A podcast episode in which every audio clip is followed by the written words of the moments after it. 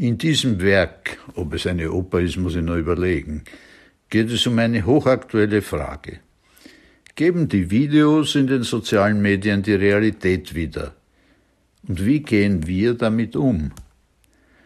Die Fragen versucht der Komponist Philippe Venable und der Regisseur und Librettoverfasser Ted Hoffmann anhand eines Ereignisses aufzurollen. Im russischen Dorf Strudzi Krasnije sind im Jahr 2016 zwei 15-Jährige zu Hause durchgebrannt und haben sich in einer Datscha eingeschlossen. Was sie da getan haben, haben sie ins Netz gestellt und mit vielen Usern geteilt. Katjas Mutter hat bei der Polizei behauptet, Dennis habe ihre Tochter entführt. Als die Polizei einschreitet, leisten beide Widerstand. Zuletzt waren die beiden Heranwachsenden tot. Wie es dazu gekommen ist, konnte nie geklärt werden. Diese Handlung erzählen Venabel und Uffmann aber gar nicht. Sie schildern im ersten Teil die Reaktionen des Freundes von Dennis, einer Journalistin, der Nachbarin, eines Teenagers, des Lehrers und eines Arztes. Die Mezzosopranistin Haste McLavian und der Bariton Timothy Connor versuchen die unterschiedlichen Kommentare mit Hingabe zu gestalten. Da es sich um allzu kurze Miniszenen handelt, muss eingeblendet werden, wer gerade agiert.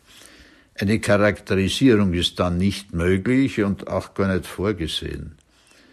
Erst im zweiten Teil reflektieren nur mehr die Journalistin und der Freund. Da kommt erstmals Opernatmosphäre auf.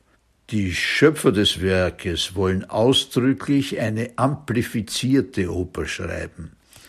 Das heißt, die Sängerstimmen und die vier Celli, die für den musikalischen Teil verantwortlich sind, werden verstärkt. Leider hat das nicht dazu geführt, dass man den Text verstanden hätte. Gesungen wurde Deutsch und manchmal auch Russisch. Der Regisseur Marco Dörbischer hält sich an die Vorgaben. Das abstrakte Bühnenbild von Martin Hickmann macht die kleine Kammeropernbühne perspektivisch tiefer als sie ist. Sie entwickelt sich im vierten Zwischenspiel zu den Geräuschen eines U-Bahn-Zuges zu einem rasenden Tunnel. Musikalisch ist es weniger ergiebig. Im Gesamten ist die Musik mit psalmodierendem Gesang und den Cellisten wenig inspirierend.